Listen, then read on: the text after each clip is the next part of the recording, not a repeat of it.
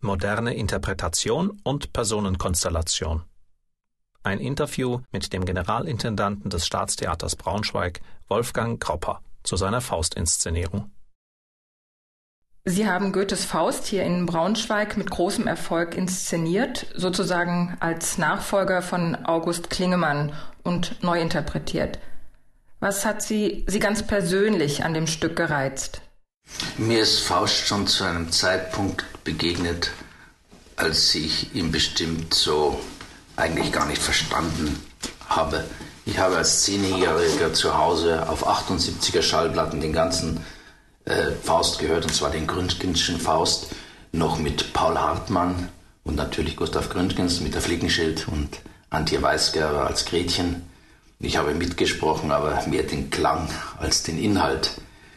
Und dann ging es wie üblich weiter mit dem Abituraufsatz und dann kam mir wieder Faust äh, entgegen bei der Schauspieleignungsprüfung, wo ich natürlich die Schüler-Mephisto-Szene vorgetragen habe.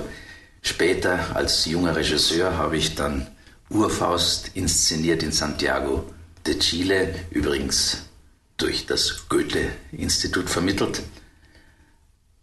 Alles Annäherungen an Faust und wenn man dann noch an der Uraufführungsstätte hier am Staatstheater Braunschweig Intendant sein darf, dann führt doch früher oder später einfach kein Weg mehr am Faust vorbei.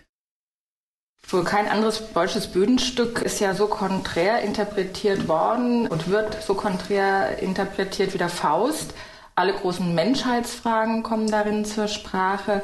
Welchen Aspekt haben Sie denn besonders betont in Ihrer Inszenierung?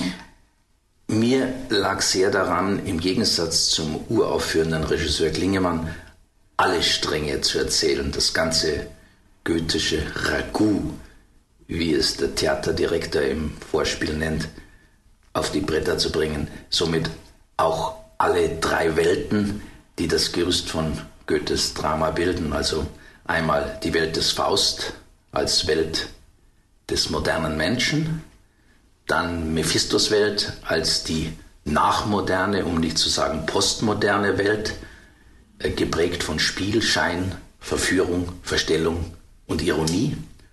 Und im Gegensatz dazu dann die kleinbürgerliche Sphäre, aus der Gretchen stammt, womit ich damit nicht sagen möchte, dass Gretchen kleinbürgerlich ist. Das Originalwerk besteht aus mehreren tausend Versen und zählt zu den längsten deutschen Dramen.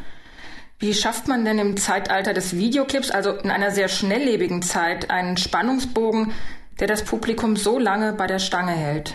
Zunächst muss man einfach streichen. In der Verknappung liegt aber auch die Chance, neue Erfahrungen mit dem Text zu machen. Er gewinnt dadurch an Modernität, wenn man sich von Passagen trennt, die allein nur aus dem historischen Zusammenhang heraus zu verstehen sind.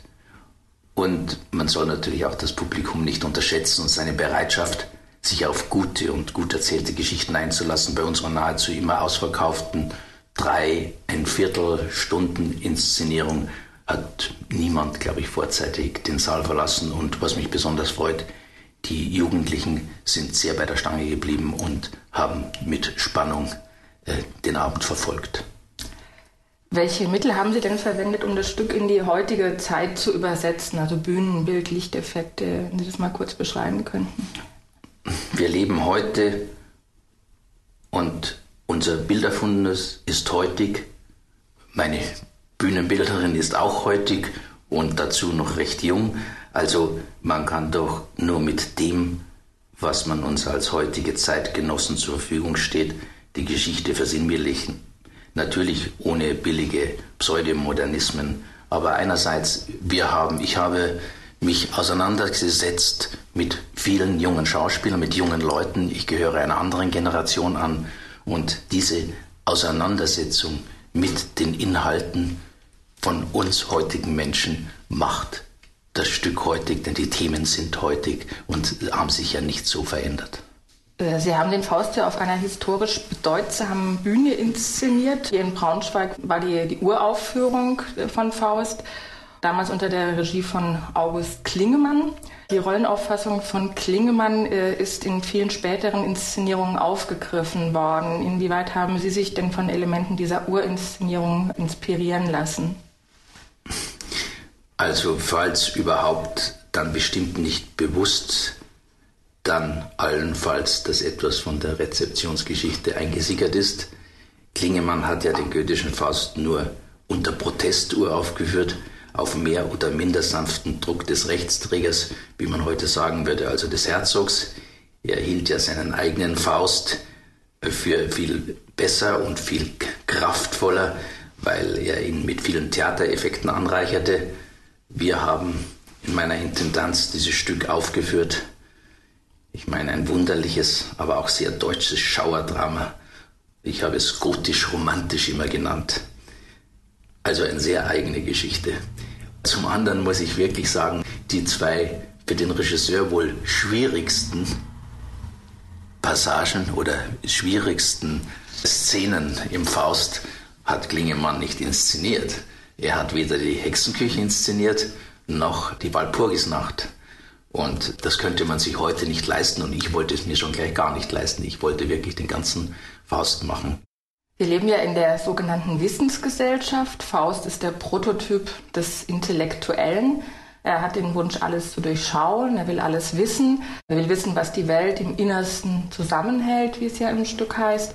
Hat das denn nicht auch eine zerstörerische Dimension? Oder anders gefragt, ist der Faust so was wie ein früher Vertreter der heute beklagten, sinnentleerten, kopflastigen Gesellschaft?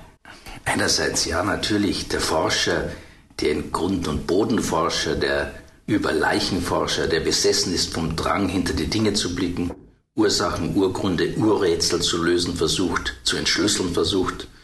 Und wenn dabei die Atombombe rauskommt, was kann er dann dafür? Das ist dann eine Verantwortungsgeschichte, die er von sich weist. Andererseits ist Faust aber der, der zumindest noch spürt, dass Kopflastigkeit auch eine Bürde ist, der den leiblichen Genuss sucht, die Versöhnung mit dem Emotionalen, der nach Liebe sucht, nach Sexualität, ja, auch nach Drogen. Aber auch das ist ja alles sehr heutig. Der Charakter des Faust wird ja vielfach als typisch deutsch beschrieben und tituliert. Sehen Sie das denn auch so? Ja, aber ich will jetzt nicht definieren müssen, was typisch deutsch ist. Und wenn Sie mich gleich trotzdem nochmal fragen sollten, was ich darunter verstehe, dann würde ich antworten, naja, das Faustische eben. Goethes Figuren haben hier keine einheitlichen Charaktere. Faust ist Bibelübersetzer und gleichzeitig auch Gesprächspartner vom Teufel, von Mephisto. Er ist intelligent und nüchtern, andererseits ist er emotional und aufbrausend. Welchen Aspekt dieser Persönlichkeit haben Sie denn am stärksten betont? Wie sehen Sie Faust? Im Zentrum steht bei uns das Los eines großen Wissenschaftlers und Melancholikers, der aufgrund seines Wissens auch um seine Versäumnisse und Defizite weiß und der nach Entgrenzung sucht, der immer mehr wissen will, vor allem aber auch endlich neben dem Wissen Erfahrungen machen will, der seine Hybris, Gott gleich sein zu wollen, teuer bezahlen muss. Am Anfang des Stückes steht ja eine Wette, ein Vorschlag des Teufels. Wie sehen Sie denn das Verhältnis zwischen Gott und Mephisto, zwischen Gut und Böse? Ist der Teufel Werkzeug Gottes oder treiben da zwei ja, miteinander verzahnte Mächte Faust vom Himmel durch die Welt? Zur Natürlich sind diese Mächte verzahnt. Sind es die zwei Seiten einer Medaille oder die zwei Seelen, ach, in einer Brust? Das Gute ist ohne das Böse nicht denkbar, nicht erlebbar. Der Teufel geht nicht ohne lieben Gott und es werden schon Zwillingsbrüder gewesen sein ursprünglich. Es ist ja oft in den Mythen so, dass das Böse als das Gefallene, das in Sünden gefallene ehemalige Gute sich darstellt. Mephisto und Faust bilden ja ein polares Figurenpaar, das sich ergänzt und auf der anderen Seite auch voneinander abhängig ist. Wie sehen Sie denn das Verhältnis der beiden zueinander? Mephisto ist gewissermaßen die Abspaltung des Fausts, sein alter Ego. Neben seiner Eigenschaft als Teufel hat Mephisto ja noch eine weitere Funktion. Er ist Schalk, er ist amüsant, er hat Sprachwitze, er ist ironisch. Ist er denn sowas wie der Sympathieträger heutzutage im Stück? Natürlich. Er ist ein Verführer und er verführt mit Intelligenz, Witz